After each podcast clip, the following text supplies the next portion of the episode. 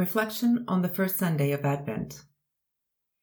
Biblical hope is a confident expectation of what God has promised, and its strength is in His faithfulness. What has God promised, and therefore, what are we hoping for? In the Old Testament, Israel was hoping for the Messiah, the King who would restore their nation, bring justice, and rule in righteousness. But instead of receiving their Messiah, God's people were given silence for 400 years. From the last words of Malachi until the angel Gabriel spoke to Zechariah, God seemed to simply stop speaking, and his people had to wait. They had to keep hoping that God hadn't left them, hadn't forgotten about them, and hadn't changed his mind about them. It was hard to keep hoping. Some became tired of waiting and turned to other things, or to nothing at all. Others lost their hope in the Messiah, but became obsessed with their rules and regulations, and they turned their faith into a ritual. But there were others who waited, who never lost their confident expectation that one day God would speak again, and so they waited.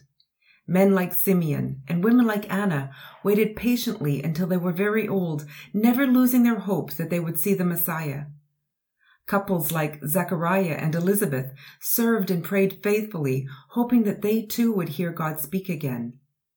Young people like Mary and Joseph still had hope that God loved them and would rescue them.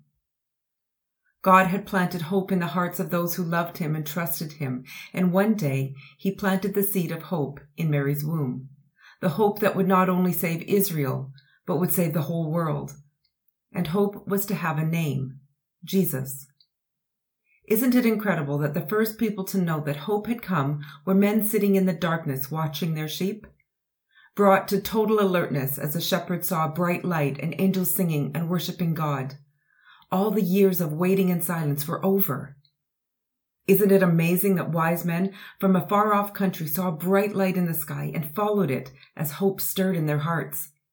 And that's what hope does. It pierces the darkness with its light. Jews and Gentiles moved by light and by the miraculous, so that they could have an encounter with hope. Hope. Jesus started life as we all do, as a little baby, but as he grew, lives were changed. Miracles were performed. People were fed. Wrongs were made right. Those imprisoned in their sin and shame, in their illness and psychosis, were freed. Hope was here and was fulfilling the promises of God. Our hope today remains fixed on Jesus and on the promises that he will come again, not as a baby, but as our Redeemer, the one who will make all things new, who will restore us to God, and who will wipe away every tear from our eye as we see him face to face.